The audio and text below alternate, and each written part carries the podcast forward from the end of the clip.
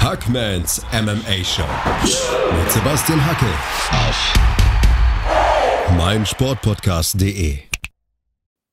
Hallo da draußen und herzlich willkommen zur Ausgabe 75 von Hackmans MMA Show auf meinsportpodcast.de.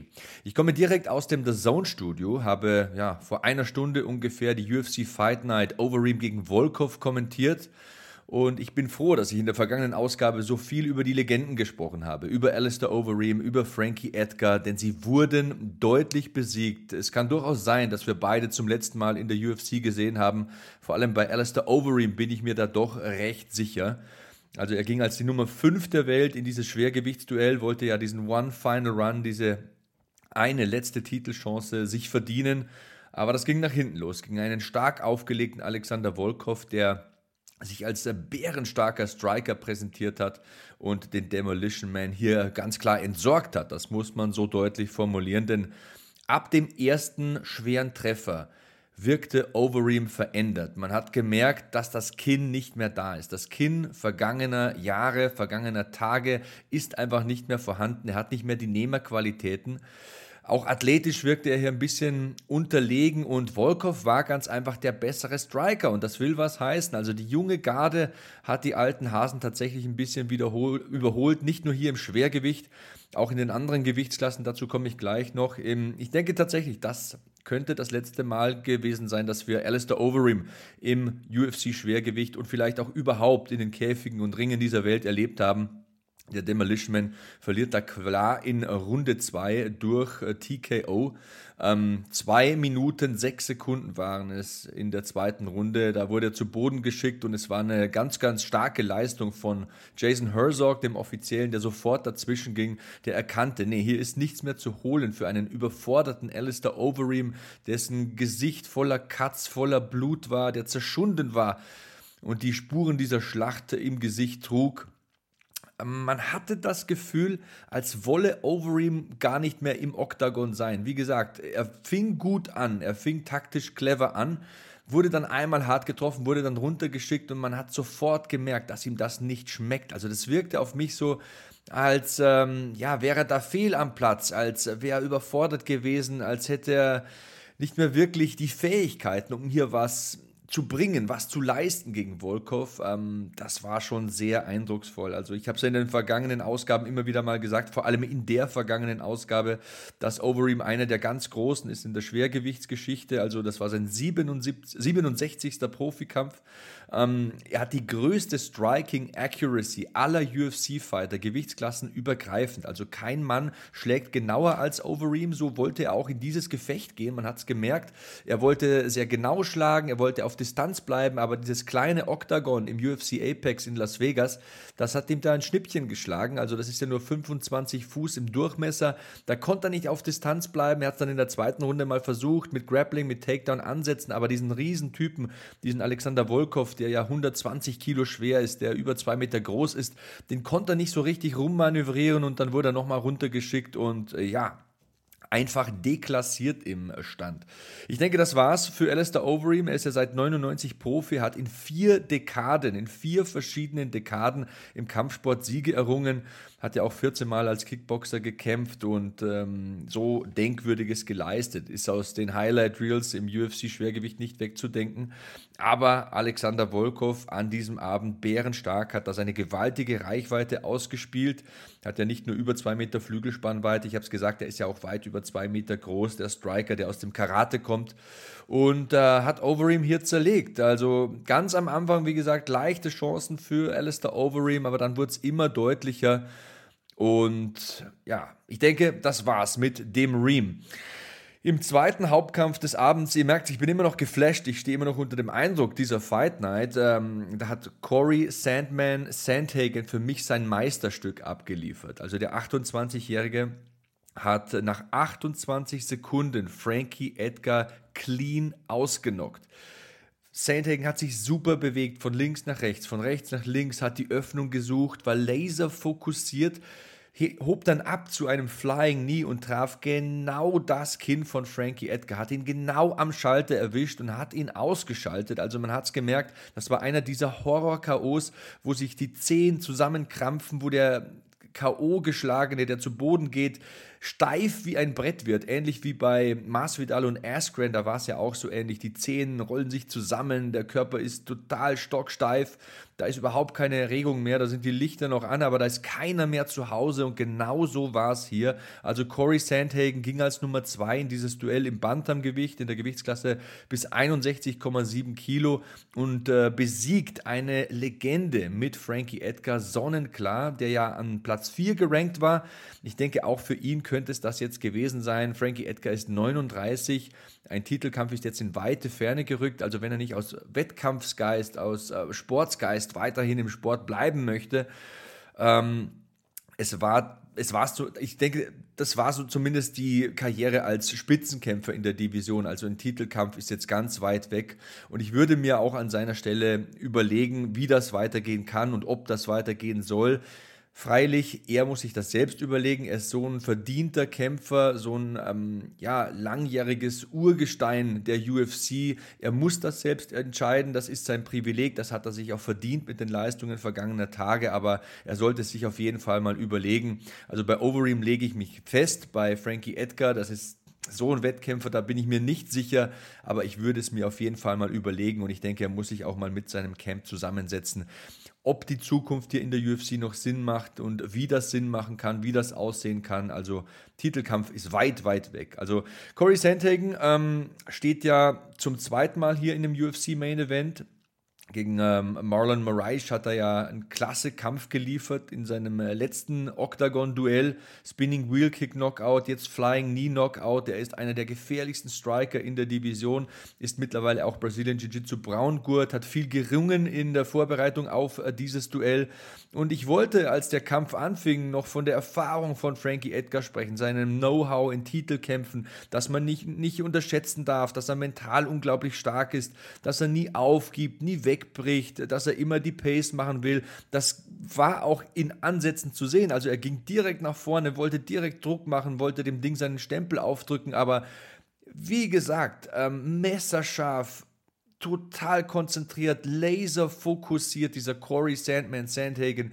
Geht ein bisschen nach rechts, geht ein bisschen nach links, sieht die Öffnung, springt rein mit dem Knie, bringt es genau ans Kinn, zack, Schalter aus. Frankie Edgar geht K.O., bevor der Kampf überhaupt begonnen hat. Ich glaube, er wollte in der letzten Endbewegung noch instinktiv nach einem Single Leg greifen, aber das war schon aus, das Ding. Ähm, ja, war auf drei Runden angesetzt, aber am Ende hat es dann doch nur 28 Sekunden gedauert. Der ehemalige UFC-Champion im Leichtgewicht geht also K.O., verliert dieses Duell klar. Bringt so viele Fähigkeiten mit. Klasse Ringer, guter Boxer, die Ausdauer, Black Belt im Jiu-Jitsu. Nichts davon konnte er zeigen hier in diesem Kampf. Tut mir ein bisschen leid für ihn. Also jetzt stehen hier 23 Siege und 9 Niederlagen und ein Unentschieden zu Buche. Das ist immer noch eine klasse Bilanz im MMA, aber ich würde mir schon an Frankie Edgars Stelle mal überlegen, wie die Karriere weitergehen kann und ob sie vor allem weitergehen sollte. Ich glaube, für so einen Mann gibt es genug Möglichkeiten, egal ob er selbst Leute trainiert oder keine Ahnung, Podcasten. Es gibt so viele Fähigkeiten, ähm, die er auch hat und so, viele, so viel Wissen, das er vermitteln kann an äh, andere Kämpfer. Wer weiß, also schön langsam wird das wohl gewesen sein für ihn. Ähm, ich, sicher bin ich mir aber nicht. Und ihr merkt, also ich ringe hier mit mir selbst. Ich bin schwer geschockt. Also diese beiden Hauptkämpfe, die haben mir wirklich den Atem geraubt in, denen, in den Momenten, in denen sie passiert sind. Ähm, Alistair Overeem auf allen Vieren auf der Matte, Blut überströmt. Ein Alexander Volkov, der völlig dominant die Hände in die Luft streckt und äh, ja, das Oktagon als Sieger verlässt sagt es dann auch äh, bei Daniel Cormier, ja, ich fühle mich super, ich werde immer besser, ich habe meinen Leistungshöhepunkt noch nicht erreicht im Alter von 32 Jahren. Das sagt ja auch einiges. Der Mann hat ein enormes Selbstvertrauen. Seine Achillesferse ist ja immer so ein bisschen das Ringen, das hat man gesehen gegen Curtis Blades. Gut, da war dieser eine Kampf auch äh, gegen Derek Lewis, wo er K.O. ging. Das war vielleicht ein unachtsamer Moment. Ansonsten hat er den Kampf ja eigentlich auch dominiert. Wenn er daran noch ein bisschen arbeitet, ist er ein richtig, richtig starker Kämpfer. Jetzt ähm, mit 33 Profisiegen.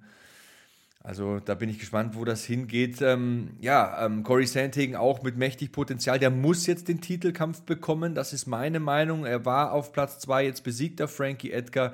Also wenn Jan und Sterling gekämpft haben, dann will er den Sieger. Das hat er auch im Post-Fight-Interview gesagt und da hat er auch mehr als nur recht. Das muss so passieren, das hat er sich verdient. Er ist ein junger Star, noch keine 30 Jahre alt, ist wahrscheinlich, vielleicht sogar mit der beste Striker in dieser Division, egal wer der Gegner wird. Das wird ein klasse Duell und ja, ich bin immer noch geschockt, ihr merkt es. Also, ansonsten versuche ich immer sehr sachlich zu sein, Dinge zu analysieren und auch unterhaltsam zu sein, aber heute, ja, lasse ich meine Gefühle da mal ein bisschen äh, ähm, raus, weil ich äh, echt beeindruckt bin und auch, äh, ja, ein bisschen mitgenommen war. Also, diese Legenden, Frankie Edgar und Alistair Overeem begleiten mich schon so lange und dann äh, verlieren sie jeweils durch K.O. so klar und es könnte halt sein, dass es das war und dass wir sie nie wieder sehen werden. Aber ich werde diesen Moment und diesen Abend in meinem Herzen tragen, werde ich nie vergessen. Also diese Kämpfe auch nochmal kommentieren zu dürfen, ist ein hohes Privileg, das äh, ich zu schätzen weiß. Ähm, ja, krass, krasser Abend. Alexander Volkov marschiert Richtung Titel, Corey Sandhagen marschiert Richtung Titel.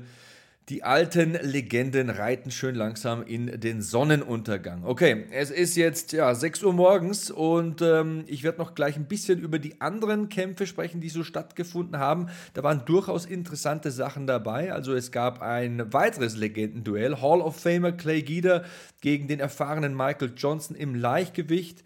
Clay Guida konnte das Duell durch Punkte für sich entscheiden.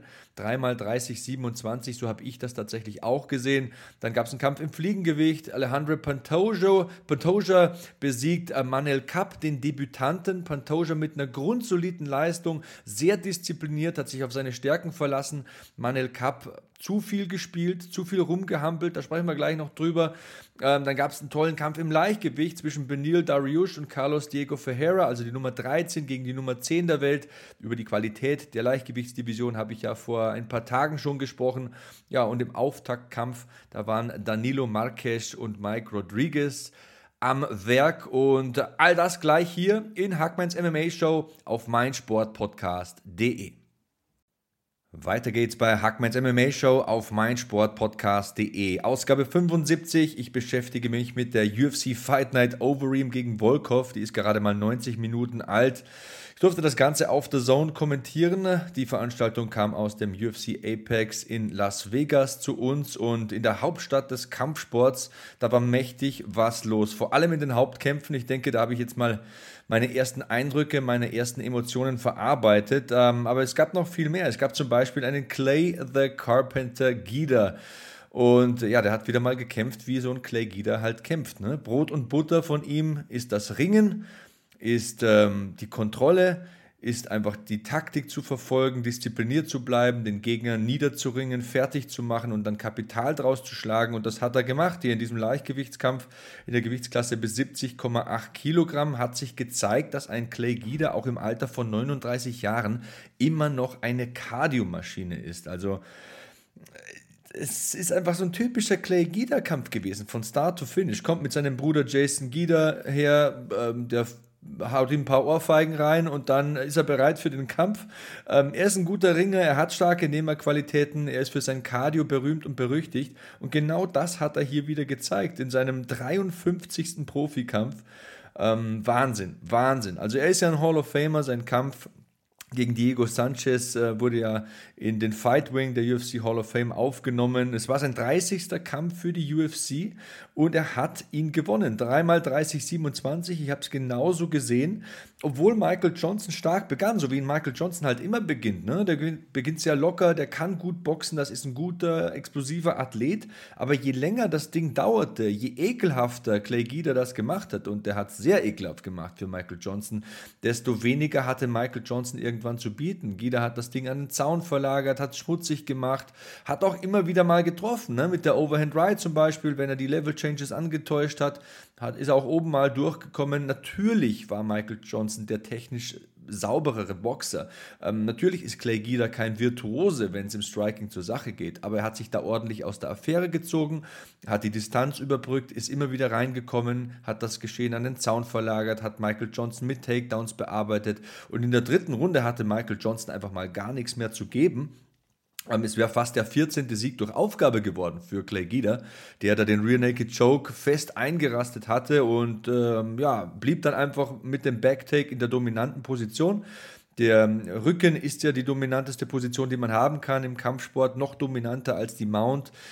Ist auch klar, wieso, weil der menschliche Körper ja nicht dafür gemacht ist, nach hinten zu verteidigen. Und wenn man den Rücken kontrollieren kann, dominieren kann, dominierst du den Kampf. Also Clay Guida hätte hier fast äh, den Submission-Sieg davongetragen. Michael Johnson jetzt im Alter von 34 Jahren auch schön langsam mal am Scheideweg. Ich glaube, auch bei ihm war es das in der UFC. Das war jetzt die vierte Niederlage in Folge. Ich kann mir nicht vorstellen, dass wir ihn noch äh, mit einer fünften Niederlage in Folge sehen werden. Ähm, er ist ein talentierter Kämpfer, der Mann aus St. Louis, das muss man tatsächlich sagen, aber in dieser Phase seiner Karriere ist es immer wieder das gleiche Bild. Er beginnt stark, er beginnt locker, er zeigt uns sein gutes Striking, wollte hier auch seine Reichweite ausspielen, hatte ja fast 10 cm mehr zu bieten als Clay Guida mm, ist auch zu Beginn immer sehr athletisch, ist ja ein ehemaliger Footballspieler, hat ja an der Central Methodist University gespielt, aber je länger es gedauert hat, desto mehr hat Clay Guida hier Michael Johnson seinen Willen aufgezwungen und ja, folgerichtig auch total verdient gewonnen. Also ja, die letzten zwei Jahre, muss man jetzt sagen, fast drei Jahre liefen nicht besonders gut für Michael Johnson. Ähm, 2019 gab es ja diesen KO gegen Josh Emmett, dann die Punktniederlage gegen Stevie Ray. Dann auch im vergangenen Jahr kein Sieg für Johnson, der verlor gegen Thiago Moises. Er wollte jetzt dieses Jahr mit einem Sieg einläuten, ist ihm nicht geglückt. Es war sein 24. Kampf für die UFC. Ich tippe mal, es war der letzte, also vierte Niederlage in Folge in der Gewichtsklasse, die so stark besetzt ist, wo so viele junge, hungrige Leute warten, so zwischen 15 und 25. Ich meine, da gibt es ja keine offiziellen Rankings, aber so gefühlt, ah, ich glaube, das könnte es gewesen sein. Also Michael Johnson, einer der Verlierer des Abends. Ja, ähm, was haben wir noch gesehen? Ähm, wir haben einen äh, bockstarken Benil Dariush gesehen. Der hat mir richtig gut gefallen. Der ging als Nummer 13 im Leichtgewicht in dieses Gefecht. Ähm, hat sich danach auch ein bisschen über die Rankings beschwert. Hat er gemeint, ich gewinne jetzt zum sechsten Mal in Folge, also diesen Kampf jetzt eingerechnet gegen ähm, Carlos Diego Ferreira und ähm, sagt, ja, wie kann das sein, dass ich immer da gegen 10, Nummer 10 kämpfe oder dass äh, mein Gegner, der ja auch so stark ist, ähm, Carlos Ferreira, dass der immer gegen die ja, Nummer 14, Nummer 15, Nummer 16 äh, gefühlt kämpft. Wie kann das sein? Wir gewinnen sechsmal in Folge, also das war bei Carlos Diego Ferreira der Fall, jetzt im siebten Kampf dann die Niederlage und Dariush hat jetzt sechs Siege in Folge und wir sind immer noch da hinten am Rumeiern. Wieso kämpfen wir nicht gegen die Topstars? Wieso bekommen wir keine Chance gegen Top 5 Leute? Also das war so seine Aussage im Post-Fight-Interview und diese These hat er ja mit dem Kampf unterstrichen, der 31-Jährige ähm, wurde ja im Iran geboren, lebt ja mittlerweile in Kalifornien, hat seine Vielseitigkeit bewiesen. Es war sein 20. Profisieg, seit 2009 ist er ja dabei und ähm, es war tatsächlich eine Split Decision am Ende. Für mich war es aber viel klarer. Also für mich war das ein ganz klarer Sieg von Benil Dariush, der die Takedowns gezeigt hat, der sich im Striking gut aus der Affäre gezogen hat, vielleicht manchmal ein bisschen viel riskiert hat, aber im Großen und Ganzen äh, Carlos Diego Ferreira immer wieder zu Boden gebracht hat, dort auch dominante Positionen erreicht hat, viel geschlagen hat, viel mehr Volumen ausgestoßen hat als äh, Carlos Diego Ferreira. Auch die äh, Kontrollpositionen am Boden hat er gut ausgenutzt für Schläge, um da Schaden anzurichten. Und ja, ich sag's nochmal, immer wieder die Takedowns. Ich glaube, das war wohl das Bemerkenswerteste in diesem Kampf. Und die Kontrolle am Boden gegen einen Third Degree Black Belt wie Carlos Diego Ferreira. Also jetzt sechster Sieg in Folge. Ähm, 13 seiner letzten 17 Kämpfe gewonnen. Das ist sehr, sehr ordentlich. Im 19. UFC-Kampf jetzt der 14. Sieg. Ähm, ja, hat mal wieder gezeigt, dass er nicht nur ein Brazilian Jiu-Jitsu Black Belt ist, der gute Benil Dariush. Also wir haben ja diesen krassen Knockout gegen Drakkar Close gesehen, aber in diesem Kampf gab es auch wieder die Takedowns, es gab das Ground Game, in den entscheidenden Situationen beißt er gerne mal auf den Mundschutz und ähm, geht in den Schlagabtausch. Ist nicht immer unbedingt das, was ich machen würde an seiner Stelle, hat auch die Ecke mal angemahnt, aber alles in allem hat er eine große Entwicklung durchgemacht, ist ja seit Januar 2014 in der UFC, kam damals ungeschlagen mit 6 zu 0 in die Liga und hat jetzt auch wirklich sich als Top 10 Kämpfer etabliert. Er muss jetzt in der Top 10 gerankt sein, das ist meine Meinung. Sechs Siege in Folge in dem Haifischbecken, ich bitte euch. Also das muss ihm erst einmal einer nachmachen. Ähm, großer Sieg für Benil Dariush. Tougher Carlos Diego Ferreira, wie immer. Ähm, hat alles gegeben, war ein bisschen überfordert. Glaube hatte auch nicht mit der Takedown-Dominanz gerechnet von Dariush und dafür hat er das Wechselgeld bezahlt. Ähm, ja, Carlos Diego Ferreira, vielleicht noch eine kurze Spekulation. Wie kann es weitergehen für ihn? Er war ja an der Nummer 10, rutscht jetzt wahrscheinlich ein bisschen nach hinten, ähm, hat er seit dem Jahr 2016 nicht mehr verloren, aber das wird ihm ein paar Federn kosten, äh, denke ich wenigstens. Äh, trotzdem ist das einer, den wir wieder sehen werden. Ein Mann mit Kampfgeist, der nicht aufsteckt, der sauer war über sich selbst am Ende. Ähm, und einfach nicht den besten Tag erwischt hatte. Aber hey, so läuft das Fight Game einfach manchmal. Okay, wir kommen zum nächsten Kampf. Äh, da gab es einen bockstarken Alejandro the Cannibal Pantoja zu sehen. Ähm, der Linksausleger aus Brasilien ist ja auch einer, der aus dem äh, BJJ kommt, hat ja mehrere Sta Staatsmeisterschaften in Brasilien gewonnen, ähm, feiert jetzt seinen 23. Sieg im MMA und das absolut zu Recht, denn ich muss sagen, das war eine sehr beherzte Leistung.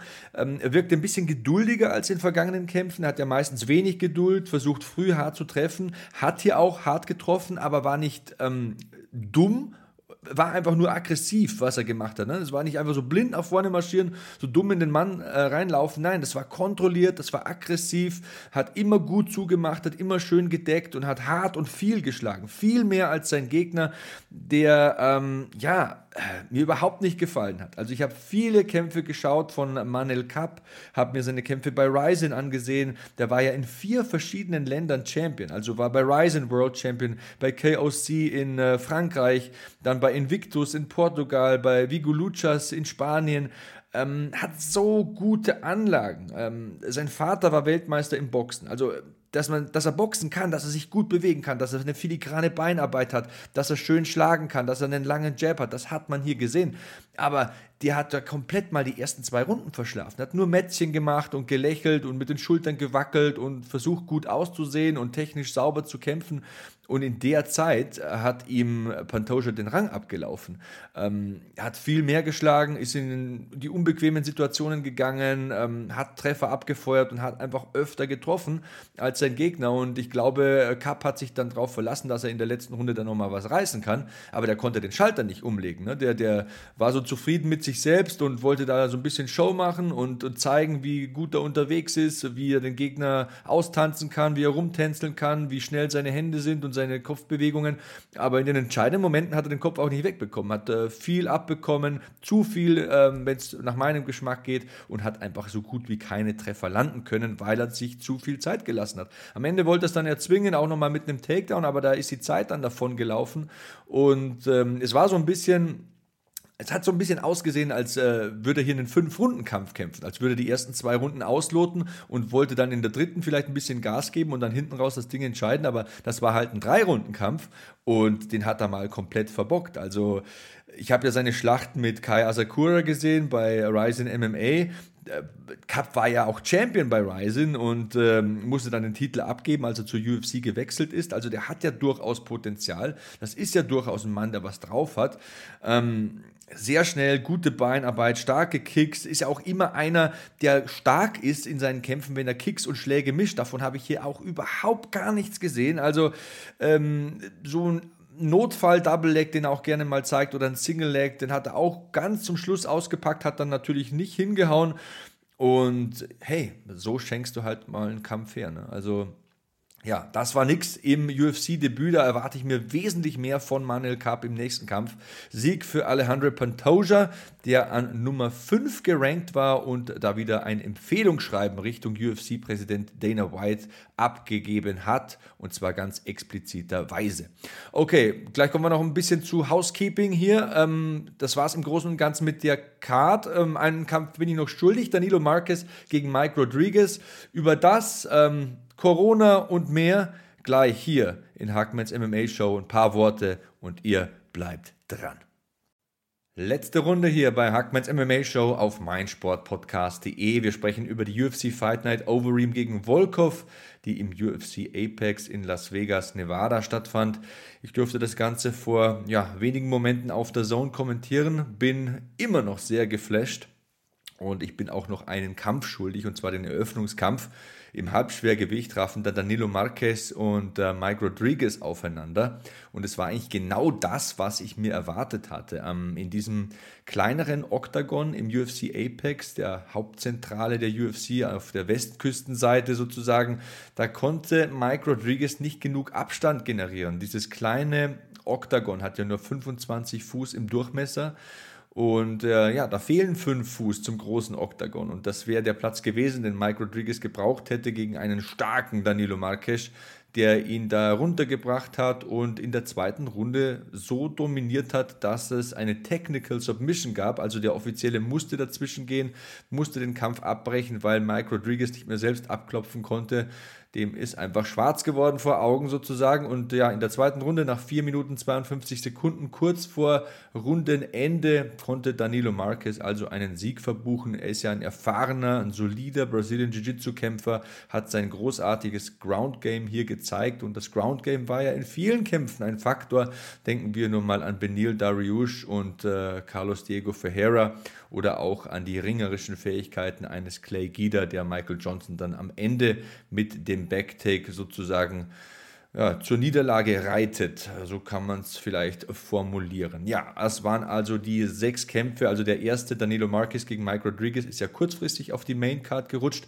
Vielleicht auch da mal so ein kleiner Einblick in meine Arbeit als Kommentator. So eine Stunde vor Veranstaltungsbeginn wurde bekannt gegeben, dass dieser Kampf auf die Maincard rutscht ja, Gott sei Dank wusste ich einiges über beide. Also Danilo Marquez ähm, ist ja ein Brazilian Jiu-Jitsu-Kämpfer, da bin ich ja sowieso meistens ein bisschen besser informiert, weil mich das sehr interessiert, Grappling und Jiu-Jitsu. Und äh, Slow Mike Rodriguez, ja, von ihm durfte ich schon Kämpfe kommentieren, deswegen wusste ich da auch ein paar Dinge zu sagen, aber ähm, so richtig Vorbereitung ist da nicht mehr möglich, wenn man nur eine Stunde vor Veranstaltungsbeginn noch davon erfährt. Aber egal. Ähm, ja, da ist eine Menge passiert ähm, mit dieser Card. Also zum Beispiel tut mir ein Mann sehr leid, Cody the Spartan Stamen. Der hätte ja den dritten Ersatzgegner sozusagen bekommen mit Aska Aska, aber auch der wurde aus medizinischen Gründen nicht zugelassen. Und äh, Stamen ist ja auch ein Mann, der jetzt zehn Jahre im Geschäft ist, der 31-Jährige aus Grand Rapids, Michigan ist ein beherzter Arbeiter, ein physisch starker ähm, Kämpfer in dieser Gewichtsklasse, im Bantamgewicht, muss ja immer auch ordentlich Gewicht machen, deswegen tut es mir so leid für ihn. Ähm, drei Gegner sind ausgefallen für ihn. Ähm, ja, das, das ist schon sehr, sehr bitter und äh, Cody Stamen ist ja ein Mann, der eine sehr ordentliche Bilanz aufweisen kann, der ja Gutes gezeigt hat in der Vergangenheit. Von seinen bisherigen acht Kämpfen hat er nur zwei verloren ähm, hier in der UFC. Ähm, auch im Federgewicht hat er zwischendurch gekämpft. Es gab ja auch diese Situation ähm, mit seinem Bruder, der im Alter von 18 Jahren verstorben ist und ähm, ja, wenige Tage nach dessen Tod äh, hat er trotzdem gekämpft. Also das ist einer, der wirklich alles gibt äh, für diese Karriere als ähm, UFC-Fighter. Deswegen tut es mir einfach nur leid für ihn, dass drei Gegner ausfallen. Ähm, das liegt nicht nur an Corona, das ist einfach verdammtes Pech. Deswegen wollte ich den Spartan hier nicht unerwähnt lassen. Und apropos apropos Corona, das bringt mich zu Marion the Belizean Bruiser Renault. Sie hat sich mit dem Coronavirus infiziert. Ihr Kampf rutschte auch in dieser Woche von der Karte. Den hatte ich auch schon vorbereitet. Ähm, ja, das Wissen habe ich auch nicht anwenden können. Marion Renault, ja, im Alter von 43 Jahren wollte sie ja um einen neuen Vertrag kämpfen. Es werden ja derzeit viele Fighter und äh, Kämpferinnen auch gecuttet. Die UFC verkleinert den Kader. Ich habe in den vergangenen Ausgaben auch immer wieder von Joel Romero gesprochen, den es ja da erwischt hat im Zuge dieser Verkürzungen. Und äh, ja, Marion Renault, auch eine Jiu-Jitsu-Kämpferin, die ja mit Rafael Cordero ihr Striking auch immer weiter noch verbessert, auch in dieser Phase ihres Lebens und ihrer Karriere. Die wollte eben da um den neuen Vertrag kämpfen. Das muss sie jetzt um ein paar Wochen verschieben. Der Kampf wird dennoch stattfinden. Ähm, die Gegnerin wäre Macy Chasson gewesen, eine ähm, sehr große, sehr lange, sehr kräftige Frau fürs Bantamgewicht die hier einen beträchtlichen Reichweitenvorteil auch gehabt hätte. Aber hätte, hätte Fahrradkette, das Ding wird trotzdem irgendwann stattfinden und in zwei, ein paar Wochen. Corona macht eben den einen oder anderen Strich durch diverse Cards und die hat es eben ja, Marin Renault erwischt. Ähm, ja, ansonsten habe ich nicht mehr viel zu sagen ähm, zu dieser Card. Ähm, wir haben die beiden Main Events beleuchtet, vielleicht in den nächsten Tagen nochmal eine genauere Analyse, aber ich denke, ich habe es ganz treffend analysiert. Was gibt es denn da viel zu sagen? Ich meine, ähm, Frankie Edgar verliert nach 28 Sekunden, das muss man nicht zerreden. Man hat ja ganz deutlich gesehen, dass Corey Sandhagen ein Mann ist, dem die Zukunft gehört, der für mich Mitte des Jahres um den Titel kämpfen muss.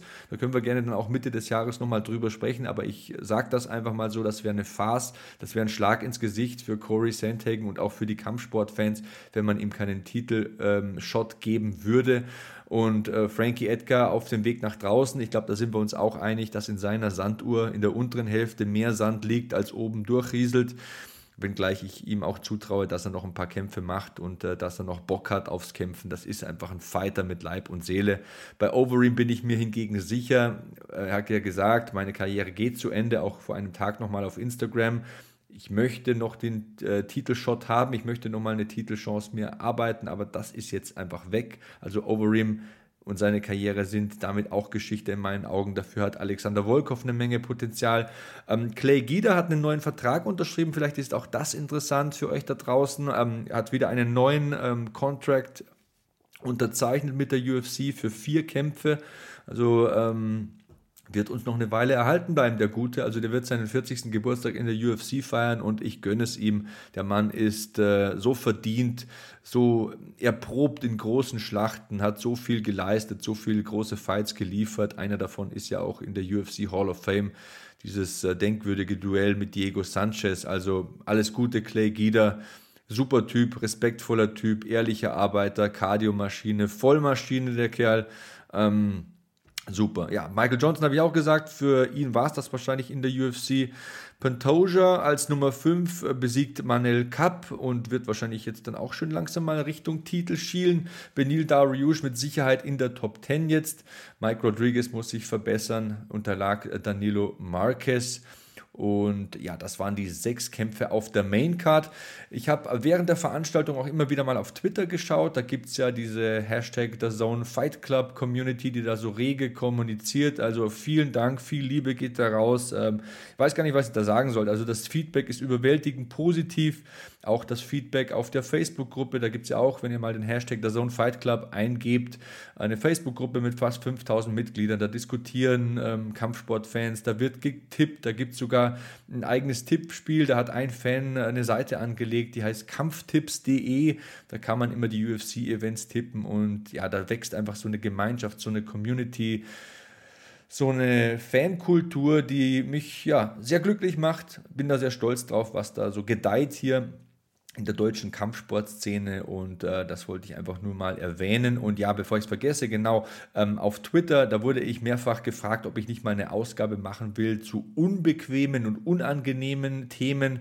Ähm, der Fall Asaitar wurde da namentlich genannt. Ich bin mir aber da recht unsicher, weil einerseits bin ich kein Typ, der auf Leute tritt, die momentan eh am Boden liegen und der Kritik da ausgeliefert sind. Und zweitens ist das Ding ja eigentlich auch selbsterklärend. Also ich glaube nicht, dass es da viel zu diskutieren und zerreden gibt. Äh, das ist relativ klar, was da passiert ist und dass die UFC da auch keine Möglichkeit hat, als ähm, ja, den Mann zu cutten. Ich glaube, das ist auch selbsterklärend, deswegen bin ich mir da nicht ganz sicher. Dann wurde auch wieder das Thema Doping genannt. Gut, habe ich in meinem Leben auch schon viel darüber gelesen und äh, ich weiß einiges über das Thema, aber ich bin eigentlich so der Meinung, dass ich ganz glücklich bin mit der Art und Weise, wie der Podcast läuft, dass ich Analysen mache, dass ich Kämpfe ähm, analysiere und später auch nochmal zerpflücke und ähm, nicht nur sage, was passieren könnte davor, sondern auch, was passiert ist dass ich über die Geschichte ein bisschen auf, Auskunft gebe, dass ich mich einfach auf das sachlich-faktische konzentriere, was den Sport ausmacht ähm, und dass ich auch immer wieder Gäste habe hier im Podcast, die sich auskennen, die Aktive sind, die Ringrichter sind, die Promoter sind, ähm, Kämpfer, Kämpferinnen, alle, die im Kampfsport einfach ähm, ja, dabei sind, die in der Szene involviert sind, dass auch mal ein Fan zu Wort kommt. Das ist übrigens auch immer noch so ein Wunsch von mir. Ich möchte ab und zu auch mal Fans dazu holen und äh, ja, deren Fragen auch ein bisschen bisschen beantworten, deren Sichtweise auch mal darlegen. Also hier soll jeder eine Stimme haben, hier soll jeder zu Wort kommen, hier soll sich jeder angesprochen fühlen, hier soll jeder respektiert sein,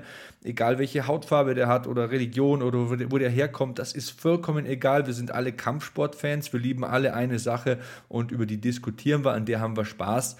Und ähm, ja, ähm, wenn ihr irgendwie Input habt, wenn ihr Infos habt oder Wünsche zu Themen hier im Podcast oder wenn ihr sagt, hey, äh, hol doch da mal den mit rein, das ist ein guter Gast oder ähm, wie wäre es hiermit und damit.